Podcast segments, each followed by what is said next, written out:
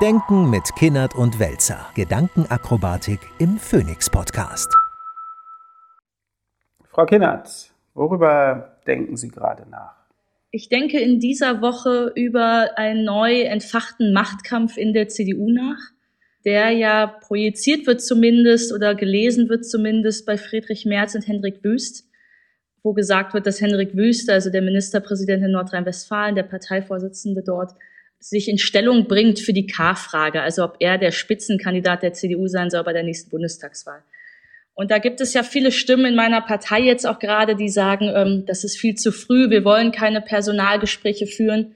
Am Ende des Tages weiß ich nicht, ob man sowas irgendwie von oben dann nach unten irgendwie wieder wegsprechen kann oder ob das legitim ist, dass man sich auch solche Fragen stellt. Mich hat das aber erinnert an die K-Frage damals bei Armin Laschet ähm, gegen Markus Söder. Da gab es diese eine ähm, Markus Lanz-Folge, wo ich glaube, Armin Laschet zu Gast war und Markus Lanz ihn gefragt hat vor Ostern, wann klärt sich denn die K-Frage? Und Armin Laschet dann nicht richtig darauf antworten konnte und gesagt hat, naja, nach Ostern und so weiter.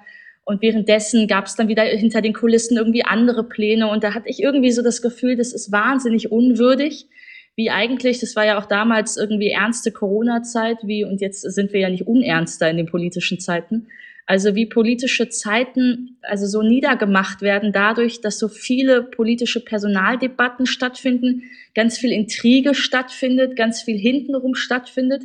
Und da habe ich mich gefragt, ob sowas wie im amerikanischen System etwas wie offizielle Vorwahlen, ob sowas eigentlich ähm, demokratisch sinnvoll ist, weil man dann diese ganze Schlammschlacht nicht hat. Oder hat man sie dann doch neben den Vorwahlen? Also da weiß ich nicht, gibt es einen besseren Umgang als so, wie wir aktuell damit umgehen?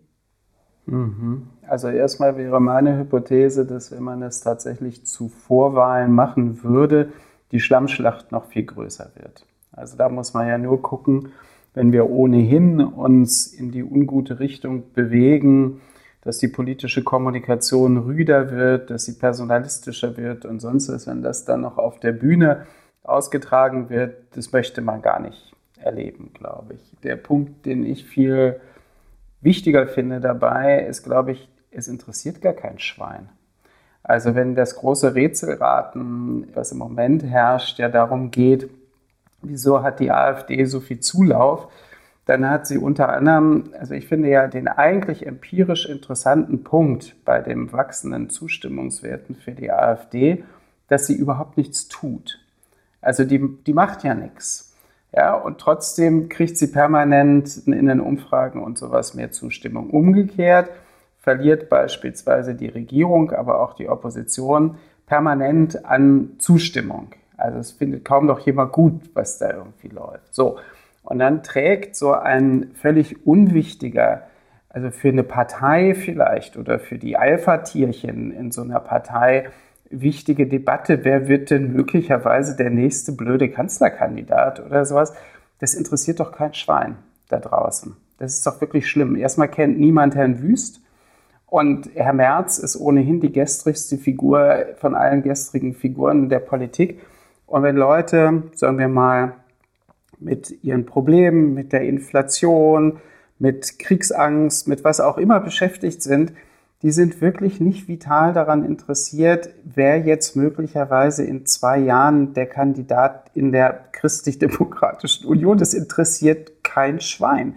Aber da man sieht, dass Politik sich damit beschäftigt, ich nenne das ja Politikerpolitik, ist ja keine Politik, sondern Politikerpolitik, also womit man sich intern da irgendwie die Zeit vertreibt, das trägt natürlich dazu bei, dass man die Achseln zuckt und sagt, was haben die eigentlich für Probleme? Jedenfalls offensichtlich nicht die, die irgendwie im Land wirksam gelöst werden müssen. Aber ist das tatsächlich so? Ich weiß nicht, ob ich da zustimmen würde, weil die Gespräche, die ich in dieser Woche geführt habe, und das waren keine Gespräche mit Politikern oder Parteimitgliedern, fand ich aufrichtig an dieser Debatte interessiert weil da ja auch viel mitschwingt. Also es schwingt mit, wie Sie sagen, der gestrigsten, der gestrigen Figuren zutraut, irgendwie das Land da wieder irgendwie in blühende Landschaften zu führen oder wie auch immer. Oder ob man sagt, ein Wüst, den ich vielleicht auch nur so ein bisschen aus der NRW-Presse kenne, Den empfinde ich aber als jünger und moderner und auch als grüner für die CDU. Das ist ein Richtungswechsel, dem, dem traue ich auch was zu. Also wird dadurch nicht trotzdem schon auch was an Strategie, an politischem Ausblick mitkommuniziert, wo man sagen kann, die eine Richtung, der traue ich auf jeden Fall nie was zu, hätte ich auch nie. Und jetzt gibt es da vielleicht mal einen Hoffnungsschimmer oder ist es tatsächlich einfach nur Politikerpolitik und das interessiert die Leute nicht? Ich glaube, das interessiert die Leute nicht. Also ich würde jetzt, ich habe jetzt keine Daten, aber ähm, wenn man eine repräsentative Umfrage in der Bundesrepublik machen würde, sagen wir mal mit so einer Multiple-Choice-Frage, wer ist Hendrik Wüst? Äh, der neue Moderator von äh, Hart aber fair, der Ministerpräsident von Nordrhein-Westfalen, der Vorsitzende des Schachclubs äh, International oder so, dann würde wahrscheinlich irgendwie per Zufall rauskommen, 30 Prozent kreuzen dann an, dass es irgendwie der Ministerpräsident ist. Ansonsten weiß das einfach niemand. Also diese ganzen, ich glaube, empirisch ist es so, dass diese Dinge, die auf der landespolitischen Ebene und zum Teil auf der bundespolitischen Ebene vor sich gehen, einen großen Teil der Menschen sozusagen kognitiv gar nicht zugänglich ist. Und das ist ja, kann man beklagen, kann man aber auch sozusagen verstehen, weil die haben halt andere Präferenzen und Prioritäten. Aber das ist einfach ein Sachverhalt und insofern sind diese Blasendiskussionen, wenn man selber sozusagen politisch sehr interessiert ist, sich damit beschäftigt, Talkshows guckt, womöglich sogar Parteimitglied ist, das darf man echt nicht damit verwechseln, womit sich Leute beschäftigen ich sage noch mal was dagegen. Ich glaube schon, gerade auch als Parteimitglied, dass das vielleicht sogar die vitalisierendsten Zeiten in der Partei sind. Also ich empfinde das persönlich nicht so, dass wenn wir einen Vorsitzenden gewählt haben und dann würde man ja von außen vermuten, dann geht die Arbeit los, dann habe ich fast schon das Gefühl, also wenn der Vorsitzende gewählt ist, wenn der Bundesvorstand gewählt ist, wenn die Kommission besetzt ist, ist alles schon geklärt. Dann läuft es die zwei Jahre so, wie quasi man sich für aufgestellt hat. Also wie vor einer WM. Da kann man dann während der WM nicht mehr so viel machen, würde ich sagen. Also nicht mehr von Außenmanagement äh, strategisch. Und ich habe das Gefühl, dass genau dann jetzt, wo man vielleicht von außen sagen würde, es ist der ungünstigste Zeitpunkt, es ist noch so lange hin bis zur Wahl, wir haben echte Probleme, wir müssen jetzt mal lösen. Für mich als Parteimitglied, gerade auch jetzt in der Oppositionspartei, empfinde ich das persönlich gerade am aufregendsten, weil sich jetzt vielleicht eine Kursfrage entscheidet, weil sich die Leute jetzt in unterschiedlichen Kursmannschaften auch in Stellung bringen, weil jetzt vielleicht auch das möglich ist, was wir auch in vielen Folgen auch beklagt haben, nämlich dass es gar kein Leitbild gibt, dass es kein großes Narrativ gibt. Und genau das würde sich doch vielleicht dann, wenn wirklich Konfrontation da ist und wenn man sie auch zulässt und wenn der Machtkampf und so früh er jetzt gerade auch stattfindet, aber irgendwie eröffnet ist und die Lager sich sortieren, ist das doch eigentlich ziemlich interessant, weil dann die Frage ist, wer geht zu wem und hinter welchem Leitbild versammeln wir uns und gibt es ein gemeinsames oder wo trennen die sich? Ist doch eigentlich ja. demokratisch wichtig. Ja, das ist total wichtig. Es interessiert aber nur, und so haben Sie es ja auch mhm. jetzt eindrucksvoll geschildert, äh, sozusagen die Mitglieder dieser Partei. Das ist sozusagen eine Binnensicht. Und äh, alles, was Sie gesagt haben, ist zutreffend und unterstreichenswert und es wäre auch wünschenswert, dass es über die Mitglieder dieser Partei hinaus von Interesse wäre. Aber das ist eine vollkommene Überschätzung. Ich meine, machen wir es einfach quantitativ. Die CDU liegt im Moment bei 29 Prozent in den Umfragen. Von diesen Leuten, die in den Umfragen ihr Kreuzchen machen, sind weiß Gott nicht alle politisch interessiert und informiert. So, also haben wir dann irgendwie, wenn wir es gut rechnen, ein Viertel der Bevölkerung, die eine Präferenz für die CDU, CSU hätte. Das heißt aber auch hier nicht, dass die über interne Abläufe irgendwie informiert sind oder so. Äh, das heißt, alles läuft eigentlich darauf zu, dass das eine interne, hochspannende, super wichtige Fragestellung ist. Aber die kommuniziert sozusagen nicht mit der Außenwelt, diese Fragestellung. Aber wäre es darum nicht wichtig, dass man das dann eben nicht als äh, nervige, verfrühte Schlammschlacht deklariert, sondern als einen wichtigen demokratischen Moment, auch wenn er jetzt explizit jetzt nicht wirklich an der Lösung irgendwie von Konflikten und Problemen äh, der Bevölkerung jetzt gerade zu tun hat damit? Na, da wäre die Sache spannend werden, weil dann würde ja tatsächlich damit die Vision verbunden sein, dass sozusagen etwas wie Gestaltungs Gestaltungsutopien, Gestaltungsvorstellungen, Gestaltungsansprüche zurückkommen in die politische Debatte.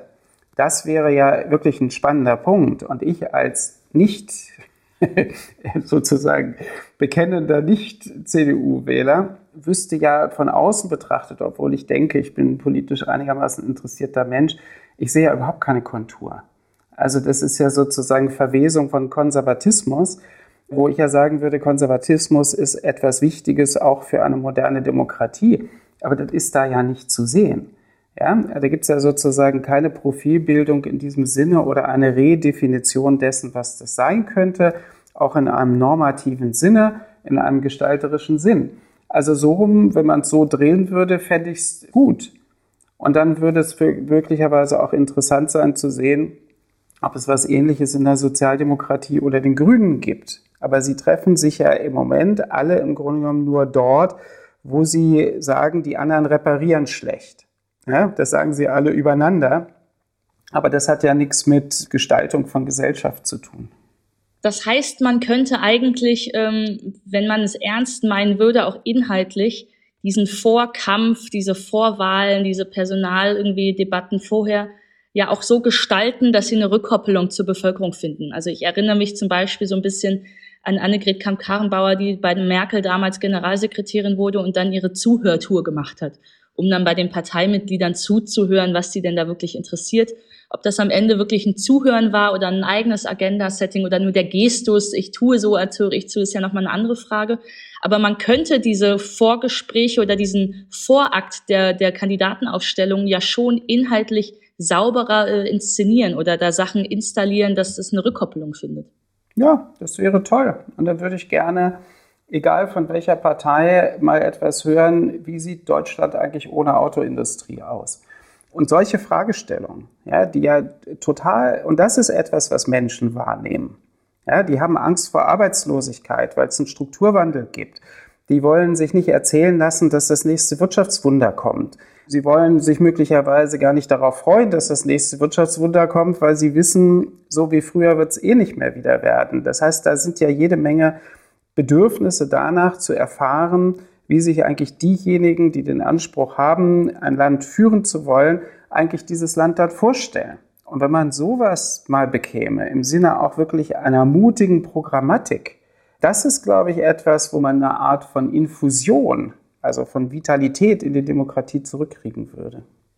Das erinnert mich ja an diese ganz große Debatte, wie Partei an sich sich in den letzten Jahrzehnten verändert hat. Sie hat ja angefangen eigentlich als Honoration Partei, wo die Mitglieder dann aus erster Hand die Informationen bekommen haben. Jetzt sind die Parteien eigentlich immer noch wahnsinnig starke Mitgliederparteien. Das heißt, äh, was in den äh, Wahlprogrammen und so weiter steht, das sind die Beschlüsse irgendwie auf Bundesebene und so weiter. Da kann der Bürger von außen eigentlich gar nicht so viel machen. Aber der Wunsch ist ja auch gerade bei einer immer höher werdenden Anzahl der Wechselwähler, dass die Parteien sich von Mitgliederparteien in Bürgerparteien entwickeln. Also dass nicht nur das Mitglied mitentscheidet, was da in der Partei passiert und welches Deutschland wir dann haben wollen, sondern dass der Bürger da immer mehr stattfindet. Und das äh, wäre ja etwas, was man zum Beispiel über solche Bürgerkonvente, bevor das Wahlprogramm überhaupt stattfindet, machen könnte. Das wäre ja aber gleichzeitig eine Entmachtung des Mitglieds. Also da ist ja irgendwie auch die große Frage, wie kann sich da Partei zukunftsfähig aufstellen? Wenn sie entweder Mitgliederpartei bleibt, die Bevölkerung dann aber sagt, hat nicht so wenig mit mir zu tun, oder sie macht dann mehr auf Bürgerpartei, dann sagen die Mitglieder aber, aber wozu bin ich hier Mitglied? Also es ist ja ein Balanceakt auch im Parteimanagement. Ja, kann ich nicht beurteilen, weil es könnte ja auch so sein, dass wenn solche Konvents als öffentliche Ereignisse, als Townhall-Debates oder sowas Zulauf kriegen, es für Menschen auch plötzlich wieder sinnfällig erscheint, in eine Partei einzutreten. Also das weiß ich nicht, ob das sich negativ tatsächlich äh, auf Mitgliederzahlen auswirkt. Aber ich glaube in der Tat, dass solche Formate, also wie so Townhall-Debates, tatsächlich zur ja, wie soll man sagen, zur Vitalisierung, zur Aktivierung massiv beitragen würden. Dass eben genau dieses Politiker-Politik-Ding interessiert mich nicht, was die da machen. Die haben mit mir sowieso nichts zu tun. Das würde man dadurch konterkarieren können. Bisher ist es ja eher so, dass die äh, Parteiveranstaltungen stattfinden, wenn das Wahlprogramm schon fertig ist und dann bis zur Bundestagswahl oder bis zur Wahl einfach als Kommunikation irgendwie. Also da wird ja dann beschrieben, was stellen wir uns da eigentlich vor, was ist schon abgestimmt worden. Und dann sind es ja reine Kommunikationsriten. Das, was eigentlich nötig wäre, wäre ja diese Partizipation davor. Also ein ganzes Stück, bevor die Wahlprogramme vorgestellt werden, die Townhalls, wo man gemeinsam erarbeitet, was steht da eigentlich im Wahlprogramm mit drin. Genau. Und dann würde die Sache, und zwar wenn es gegenstandsbezogen ist, also nicht immer nur reparaturbezogen, sondern wirklich gestaltungsbezogen, dann könnte das eine gute Perspektive für die Demokratie in der Bundesrepublik sein. Vor allem, weil man diese personellen Kämpfe dann nicht so personell wahrnehmen würde, sondern wüsste, da steht wirklich inhaltlich was auf dem Spiel. Genau.